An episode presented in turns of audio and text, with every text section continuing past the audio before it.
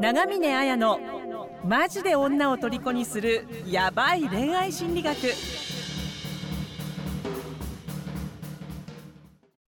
こんにちは、長峰綾です。こんにちは、村山です。えーこの番組では皆様からのえーご相談に回答しながら、愛する女性のヒーローに変化、成長するための本質的なアドバイスをします。復縁や恋愛の具体的なノウハウ、テクニックを知りたい人には、プロフィール欄の LINE から無料でプレゼントしているので、登録して受け取ってください。えー個別の無料相談も遠慮なく、えー LINE へ送ってくださいね。はい、ありがとうございます。ということで、今日もですね、あの大石さん53歳から、まあ、結構長文で 相談来てるので、はい、ぜひあの村山さんよろしくお願いします。はい。じゃあ相談内容を読み上げますね。はい。大石さんすぐ53歳からのご相談です。え結婚で別居8年目で、えー子供の成長に合わせて離婚する予定になっています。彼女、えー29歳とは2年半付き合ってきましたが、彼女は不倫の関係は嫌だと言いながらも、お互いが惹かれ合い続けてきました。え彼女は好きな人ができたらあなたとは別れるからと当初から言っていましたが、先日まで毎日 LINE をするし、毎週夜中に電話で3、4時間も話をするほど仲良く過ごしていました。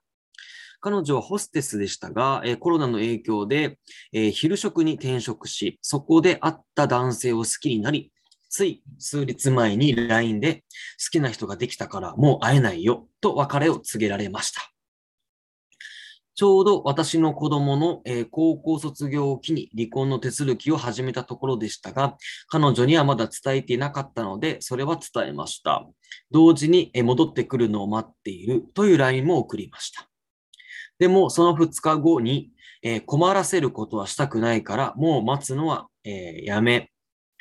たから、安心してね。今まで本当にありがとう。心から感謝の気持ちでいっぱいですと LINE を送りました。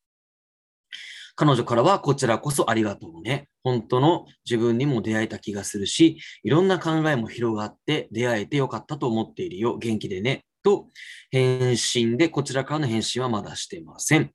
別れを告げられて、初めて彼女が大き大好きだという自分の気持ちと、離婚というけじめがつけていないままの状態を彼女が不安にずっと感じていたことに気づきました。本当に毎日のように LINE や電話で笑い合って出会ってから喧嘩も一度もしたことないほど仲もよく過ごしていたので、彼女に好きな人ができたのは確かでも、こちらのことを嫌いになったわけではないと思います。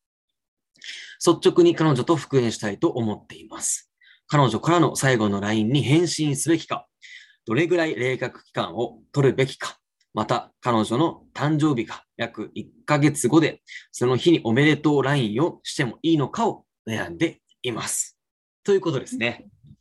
うんうん、ありがとうございます。なんかでも、めちゃくちゃいろんなことが重なってて、うん。相当大変な状況にいらっしゃるのかなと思ったんですけど、はい。うーん、うーん。あれですかね、こう、奥さんいながら彼女とお付き合いをしていたということですよね。そうでしょうね。奥さんうんも子供もいて、別はい居8年間してて、はい。でもまあ、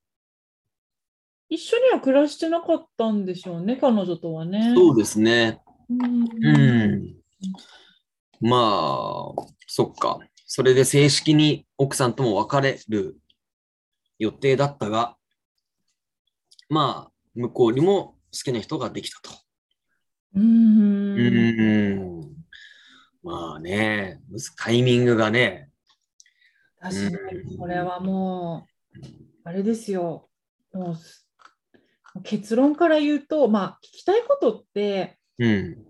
ね、まあ、本当復縁したいと思ってるっていうところをね、もちろん叶えていきたいと思うし、うん。やっぱ気になるところってね、この最後のね、LINE の返信をどうすべきかとか、冷却期間とかね、あやっぱね、誕生日があるからどういうふうにおめでとうしようかなっていう、もうそこだと思うんですけど、うん。もう私からやっぱもうお伝えしたいのは、復縁したいんであれば、うん。あの LINE のテクニックとかね、冷却期間っていう前に、あの本当にこれやらなきゃいけないことが一つあって、うん。あの今回の出来事を復縁という文脈ではなくて、トランジションだっていうふうに捉えてほしいっていうことなんですね。はい。トランジション。トランジション。トランジションって、あの、聞いた、あの、あれじゃないですよ。あの、ロボットがこう、なるやつじゃないですよとか。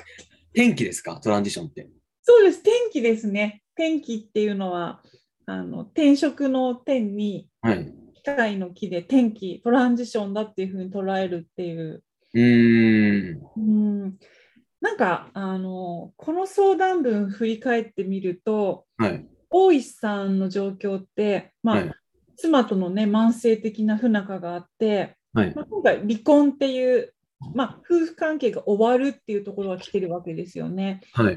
あとお子さんも卒業されるってことは何か子供子育ての終わりみたいなのも来てるじゃないですか。はい。でさらに今回の失恋ってことでこれもまあある意味終わりですよね。はい。なんかすごいこの変化が目白押しいんですよね大石さん自身が。うん。こんなに一気に変化が来る人ってなかなかいないっていうか。まあ、確かに。うんうん。ですまあ、彼女もホステスからね昼食に転職っていうことはうん。あの普通の転職よりも大きい変化だと思うんですよね。うんやっぱりその収入面も変わるし、うん、何かあのシャバに戻るってわけじゃないけど なんかそれぐらいのねなんかあの変化がある次々とその変化が起こってるわけですよね。だからこれって復縁したいと思ったらもう連絡をどうするとかねあのうん冷却期間とかも小手先のことじゃなくてそのトランジション人生の転機が今来てるんだっていうことをしっかり捉えるってことをする、まあ、そうすると復縁っていうところもうまくいってくるしあのそれだけじゃなくてその自分自身が成長していくっていうところにもつながるのかなってうん。思うんですね。はい。まあ、でもあのトランジションでいうとね何なのかなと思うかもしれないんですけどあのちょっと具体的に説明するとあの、まあ、発達心理学っていうねあの人間のその成長とかってことに関するその心理学の観点から言うとあの、まあ、トランジションっていうものがあってうんあのトランジションっていうのは転機って言いましたけどあの変化だから変化っていうのは離婚するとかね失恋したとかあの転職するとかっていう変化は、まあ、状況が変わることですよね。でもあのトランジションっていうのは心理的に変わるっていうことなんですね。その人のあの内面です。人としてのあのあり方とか、えーと生き方とかうん。人に対する関わり方とかうん。自分のアイデンティティみたいなものですね。うんだから内面が変化成長するそういう変わる時なんだっていうことなんですよね。なるほど、なるほど。うんうんうん、で必ずあの人っていうのはなんかあの年取っていけばねなんか老いてって終わりっていう感じもあの一般的な考えだとするかもしれないんですけど人間っていうのは生涯を通して発達成長していく生き物なんですよ。うんだからあの30歳であれば30歳の発達成長があるし50歳であれば50歳のあの発達成長っていうのがあるわけですよね。なのであので必ずこのトランジション内面を自分の内面をこの生き方で良かったのかな自分ってこういう人との関わり方でいいのかなとか何をゴールにしていけば生きていけばいいのかなとかっていうふうにあの自分自身を再定義するためのあり方を見直すためのトランジションっていうものってあの必ずあの何かを失うっていう外側の変化から起こることがお連動してそれが起こることが多いんですね。はい。うんうんうん、なので、あのー今回もうこれだけ離婚子供の旅立ちこのお付き合いしてた人の失恋も起こってるしお相手の方も転職してるとかっていうふうになるとあのなんかもうこの大石さん自身のあのパートナーパートナーへの向かい合い方とか仕事の部下に関わるやり方とかあのキャリアのあの達成の仕方とかをもう大きく変えなきゃいけない今までのやり方だったらどんどんどんどんいろんなことが崩れていきますよっていう感じ今までのやり方だと通用しないから内面的な変化が求められているっていう時なのであの、まあ、よく言えば本当成長する人間的な成長や発達をできるチャンスなんですよね。うん。うん、だからあのその今トランジションの渦中に自分はいて何か古いやり方を終わらせて新しいアイデンティティや自分の人間像っていうのを作り直していく時なんだというふうに捉えて行動できれば復縁っていうところだったり家族とのね円満な離婚とか子供をどうするかっていうところも見えてくると思うんですけどもしこれをねトランジションだというふうに捉えないでただ復縁のね延長線上で連絡の仕方はとか冷却期間はとかってやってたらさらにね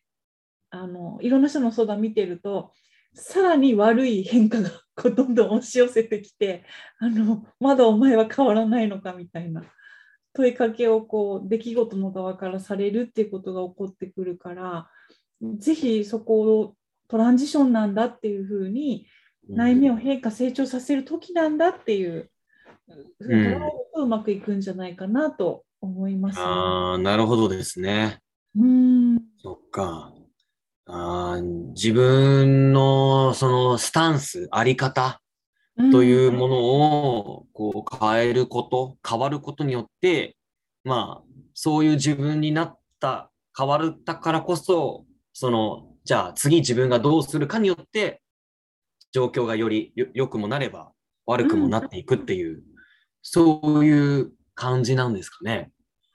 うんそういう感じですね。あうんあ、なるほど。例えばわかんないですよこれ別に悪く言うわけじゃないけど例えばこの人だったら、まあ、50歳っていう年齢で、うんあの家族と別居してよ子育ての費用も出せてホステスの愛人がいるってことは、まあ、結構お金持ちな感じもするじゃないですか。うん。はいだからなんかもしかしたら50歳だしもう会社の役職とかね一生懸命あうんの戦ってね上り詰めてきてあの自分が得たいものをこう周りをね蹴落として自分は頑張ってきたんだっていう生き方だったかもしれないけどでも例えばあの家族を大事にするとかあの恋人の幸せを考えるとかうん。子供？子供の旅立ちを見守るとかって結構その真逆なものじゃないですか。愛とはか思いやりってことになってくるので、だからもしかしたらそういう生き方を変えていかないと大切な人を失っていきますよっていうシグナルかもしれなかったりだとか、うん。まあ、結構多いんですよね。50歳でこういう状況になる人が。あの今自分のプログラムの中にも数名いるんですけど、はい。あのトランジションあのあただの恋愛ってことじゃなかったなみたいになってる人がやっぱたくさんいるので、うん。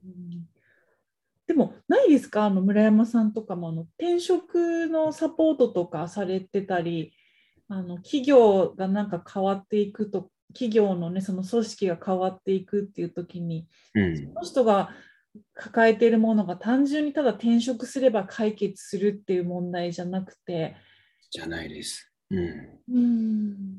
そうですね。ほとんど自分のこのあり方とかを多分見つめ直さないと転職したとしても多分またすぐ辞めちゃうっていうケースは結構ありますうん、ね。ううん、ーん。あります、あります。うん、うん、う。ん。なんで、そういう意味でも、確かあやさんが今おっしゃったことは、その通りだなってすごく共感しました。うんうん。やっぱりこの転職っていうことも重なって失恋ってことも起こっててやっぱこれ大きなね転機だからあのだからただあの就職先を掛け替えればいいとかあのこういう連絡の仕方をすればうまくいくとかうん。じゃなくてですねやっぱりね。うん、生き方、あり方を見直すってことがすごく必要になると、まあチャンスですよね。確かに、そうですね。うん。だから、あの、